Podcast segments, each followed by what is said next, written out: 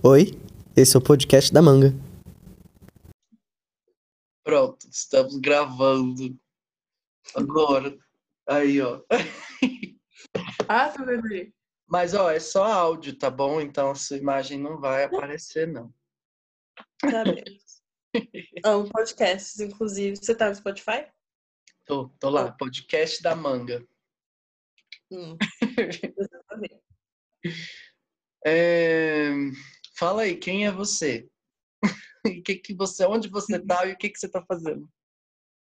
Ah, meu nome é Maísa, prazer. Tenho 24 anos, muito bem vividos.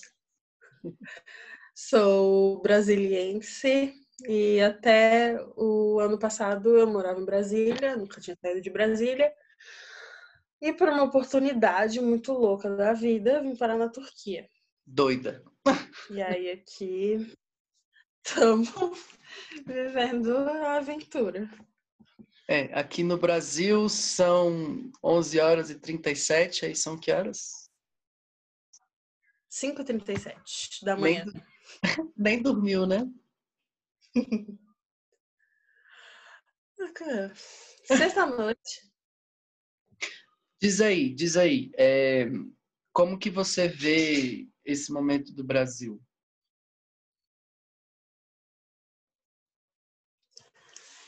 Daí, É assustador, porque a gente, a gente cresce nessa realidade, mas parece que a cada dia esse, esse governo e esse sistema surpreendem a gente com um novo. rapidão, um rapidão, rapidão, rapidão, resume. Pronto, voltamos. Voltamos. Ai, eu, eu, não me, eu, eu me perdi onde que você estava falando, mas você Ah, estava não, falando. não, eu, eu lembro. Então vai, segue aí. A gente fica surpreso, mas ao mesmo tempo não tanto. Porque aqui onde eu tô, aqui na Turquia, é nítido. E o mais triste é porque a gente vê a comparação, né? De um lugar que realmente está se importando com as pessoas e um outro que basicamente está mandando os, os cidadãos para batedouro, parece. Então, essa é a minha impressão. Uhum. Estão mandando os cidadãos para batedouro. E tu se preocupa com, com, sei lá, com a tua família, com as, com, com as pessoas que você conhece que estão aqui? Como que é? Ah, sim, com certeza. Eu não sou a pessoa mais popular do mundo, mas vira e mexe eu tô checando no- nos meus pais e nos meus amigos. Eu tenho uma prima que tá internada com, com Covid em Brasília. E tá uma situação bem tensa, porque assim, pode ser que ela não sobreviva. E a gente não sabe. É, Eu tava pensando esses dias em, em, em como, em como é estranho, né? A gente tá nesse tempo de quarentena e parece que não vai acabar nunca, porque enquanto outros países estão começando políticas de, de reabertura, a gente só vê o caos acontecendo e as pessoas, o governo principalmente, ignorando, né? E aí a gente perde, perdeu um pouco essa esperança, assim, de o governo tá trabalhando por nós, tal, assim. Qual que é a Uhum. diferença, assim, que você sente aí é, sobre o compro- comprometimento das pessoas com, com as políticas de isolamento? Qual que é a diferença que você tem visto? Aqui eu acho que é, é mais a questão, não, não dizendo que é o lugar mais perfeito do mundo, mas a liderança e o pessoal que está, o ministro da saúde e o presidente, os governadores, todo mundo desde o início levou essa parada muito a sério. Então teve incentivo para as pessoas ficarem em casa, teve subsídio para as pessoas ficarem em casa. Teve empréstimo para os empresários não pararem de pagar os funcionários. A uma taxa de juros bem, bem, bem reduzida. E fora que o isolamento social e o uso das máscaras, porque conversando com os amigos do Brasil, a gente descobre que ninguém está usando máscara, enquanto aqui meio que você não vê gente sem máscara na rua. Você não vê. Se as pessoas estão sem máscara é porque elas estão no carro, assim, no máximo. É foda, né? E, nossa, e é muito difícil porque agora que a gente não vê ninguém, agora que a gente está nesse, nesse rolê que é só pela internet, que é só por videoconferência, ao mesmo tempo em que a gente está se falando, né? Agora. Uhum. É, é, que existe essa vontade de se comunicar, que é humana, né? É, como que você acha que, que isso vai influenciar a gente, está influenciando a gente? Uma avaliação que eu fiz é que essa nossa cultura e o nosso sistema como um todo globalizado estava levando a gente para um rumo muito individualista, onde a gente come pelo aplicativo, a gente assiste coisas no aplicativo, a gente é entretido pelo aplicativo. E aí chega uma hora que a gente é forçado a não Do ter nada. outra alternativa. Do nada acontece alguma coisa e ao não ter alternativa, a gente percebe que nós somos bichos sociais. Eu tô tendo muito essa consciência de que nós somos bichos. E que não faz tanto tempo assim que a gente está nesse planeta e que a gente precisa de interação. Eu tava lendo é. Paulo Freire. Tava, tava lendo Paulo Freire. Paulo Freire. Oh, meu Deus! E, e tem um momento em, em que eu estou lendo o livro Pedagogia da Autonomia, que é de 1996 e é um dos últimos dele. É, se não uhum. for o último, não tenho certeza agora. E é muito engraçado porque ele fala que nós humanos é, somos a espécie que percebeu que a gente está no mundo. Nossa. Real. É isso que diferencia, né, a gente dos outros animais, né? E cara, é, é perceber que a gente está no mundo, que a gente tem regras, que a gente tem uma ética, é o que faz a gente quebrar essa ética, né? Essa coisa. Sim. então, é, eu tenho percebido assim que eu mesmo estou muito mais confortável em trocar por vídeo, trocar conversa do que texto, por exemplo. Pra mim.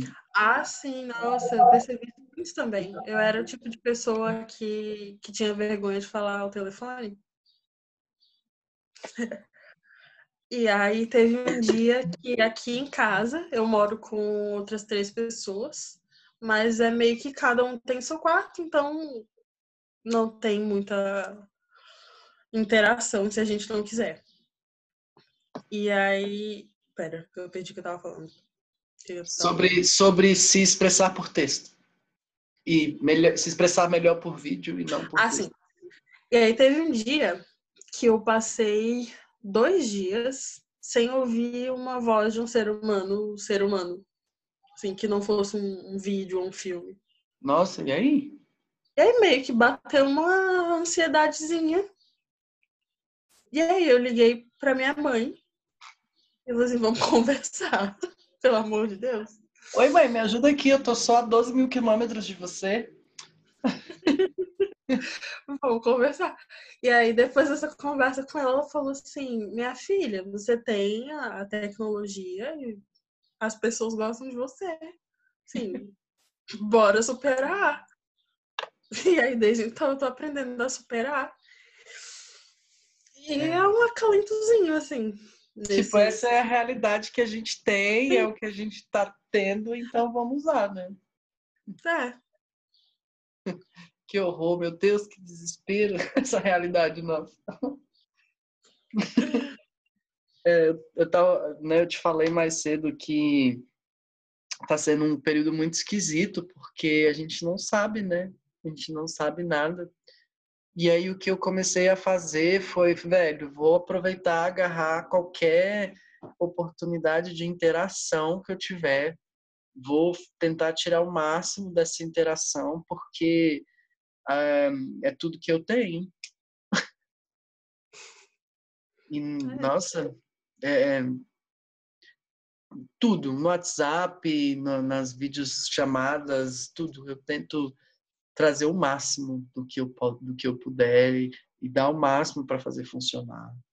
Então, comecei a trocar com pessoas que eu não trocava antes. Isso é muito legal. Sim, é verdade. Isso é muito real. Eu sempre fui muito o tipo de pessoa que gosta de, de dar bom dia e de sorrir e de, sabe, puxar papo com as pessoas na fila. Não sempre, mas é, é, é um hábito, é uma coisa da minha personalidade. E aí depois, quando você é confrontado com uma situação que você tem que ficar na sua casa, quietinho, a gente passa a dar valor, né? Para umas coisas que parecem pequenas. Na verdade, tudo que eu queria era estar tá dando bom dia para a senhorinha que mora aqui no 14. Dá um abraço. Como na é padaria. Como é que é essa relação aí na Turquia? Funciona como essa relação de abraço, de toque? As pessoas se tocam aí? As pessoas são muito quentinhas. Eles são muito. Não é amigável como o brasileiro, mas eu uso a palavra. É... Pera, só tá vindo a palavra em inglês. Fala, fala inglês, vai. Ai, meu Deus. Ah, como é que é, gente? Tem corte, né? As pessoas não vão ficar me ouvindo pensar. Ah, depende. Se. Mas qual é a palavra que você tá, que você pensou em inglês? As pessoas são hospitaleiras. Essa é a palavra. Uhum. Então, é uma coisa muito genuína de querer te ajudar. Um exemplo que eu uso muito é se você tá na rua e você precisa chegar a algum lugar. Se você pede para um brasileiro, ele com certeza vai parar o que ele tá fazendo e vai te indicar para onde você tem que ir. O turco, isso já aconteceu mais de três vezes. A pessoa para tudo que tá fazendo e te leva lá. Caraca. Não, eu quero garantir que você chegou bem, eu quero garantir que você encontrou um lugar. E você ficou um tempão sem sair de casa, né? Sim. E aí, quando você começa a sair para ir no mercado, para fazer alguma coisa, você notou alguma diferença? Foi estranho ver a rua vazia. Porque eu tô em Istambul e é uma cidade muito, muito cheia. Mas é muito cheia mesmo. Não tem condições de andar na rua às vezes. E aí andar que dá pra rodar na rua, isso foi um choque pra mim. Foi bem chocante. Mas é, eu, eu acho que é mais isso. Aqui o choque, aqui o choque que dá é ver muita gente na rua. A gente vê muita gente na rua aqui, muita gente sem máscara, muita gente cagando mesmo. É, enquanto a gente, eu, eu pelo menos, né, eu, algumas pessoas que eu conheço, a gente entrou no modo sobrevivência. Teve uma galera que falou assim, vai, foda-se, a gente vai morrer, e é isso. Porque é leveza, né? A gente precisa de leveza, precisa ser leve, né? Porque a gente nasce, a gente morre. eu tô lembrando do, da entrevista com a Regina Duarte, aquela coisa macabra. Meu Deus do céu. A gente está vendo muita coisa macabra, muita coisa macabra aqui. Muita coisa mesmo. Muita mesmo. Como eu falei, a impressão de alguém que está aqui de fora é que o, o governo tá mandando as pessoas para morrer. Tá lavando as mãos, deixando as pessoas à sorte.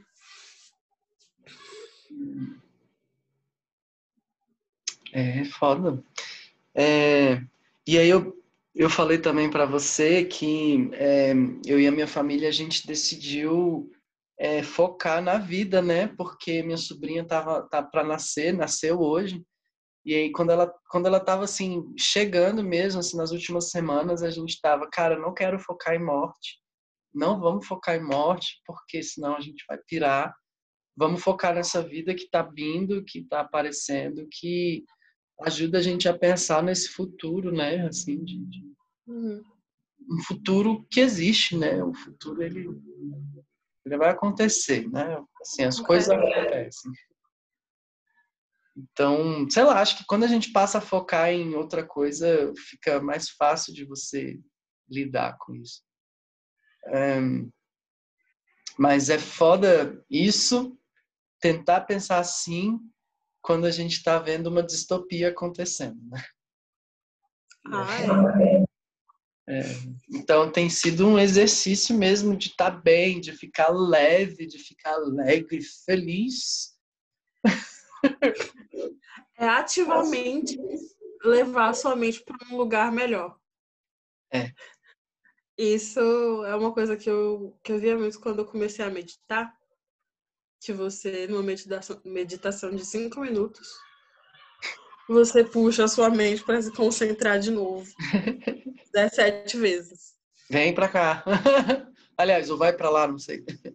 É, e aí essa sou eu. E é o conselho que eu tô dando para as pessoas também, assim, cara. Tenta levar a sua mente ativamente para um lugar melhor, porque senão a gente perde. É, é muita desesperança. Desesperança é uma coisa que te deixa prostrado. Você, você não tem vontade de fazer nada. Igual você falou, a gente vai morrer e acabou. É isso, segura na mão de Deus e vai. eu, eu... eu admirada com as pessoas que tiram força ainda para militar e para estar tá na linha de frente e para fazer comunicação e complicado. É. Complicado. Eu trabalhei como, como repórter e foi um trabalho muito complicado. Eu, eu falava na, na Rádio Nacional da Amazônia e tinha dia que era punk.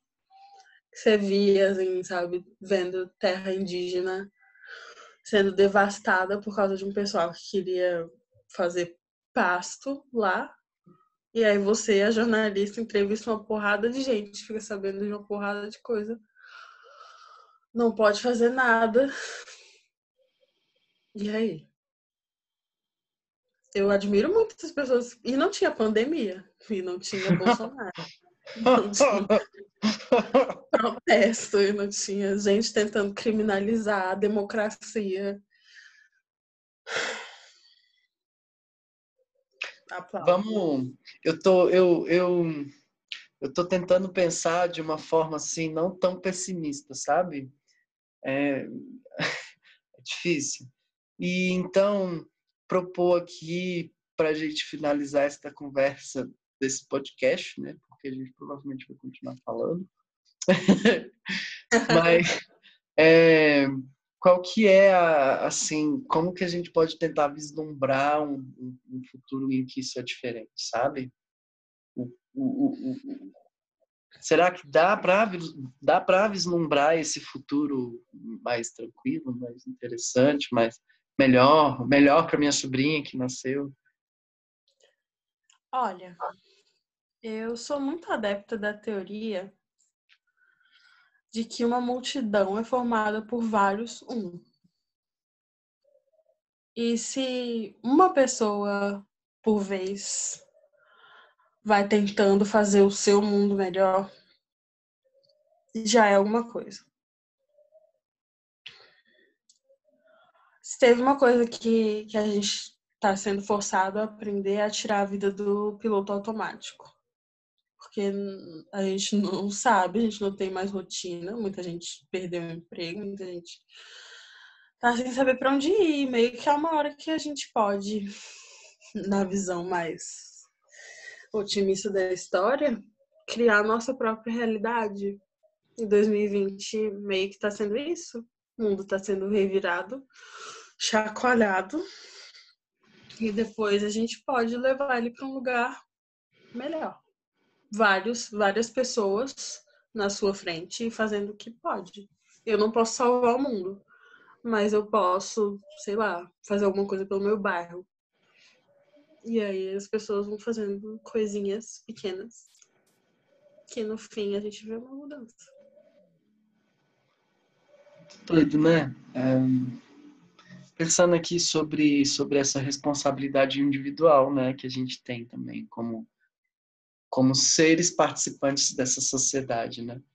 E você acha que o caminho hoje é, é ir para a rua, é ir gritar lá, vai embora? Ou você acha que precisa terminar isso? O que, que, que, que passa na sua cabeça? Eu tô com uma megafone daqui. Amém. Sou uma pessoa um pouco enviesada para responder essa pergunta. Eu acho que sim, porque muitas vezes eu falei isso como piada e ontem eu vi uma manchete num jornal falando que o Brasil tem um inimigo pior do que o coronavírus. Que é um levante fascista, que está acontecendo há um tempo, mas agora meio que está mostrando mais as garrinhas. E eu acho que quem tem condições, porque tem gente que, que não pode, real. Mas quem tem condições, eu digo, gente, vamos. Que a gente tem que ir. Esse é um momento que a gente vai contar para as crianças daqui a algum tempo. A gente vai contar para a sobrinha do César. E eu gostaria, pelo menos, de falar para ela que eu fui uma força contrária ao fascismo. E ao nazismo e essa onda de ódio e de muita raiva, de segregação. Vamos se colocar. Quem puder ir pra rua, vamos pra rua. Vamos colocar fogo em tudo.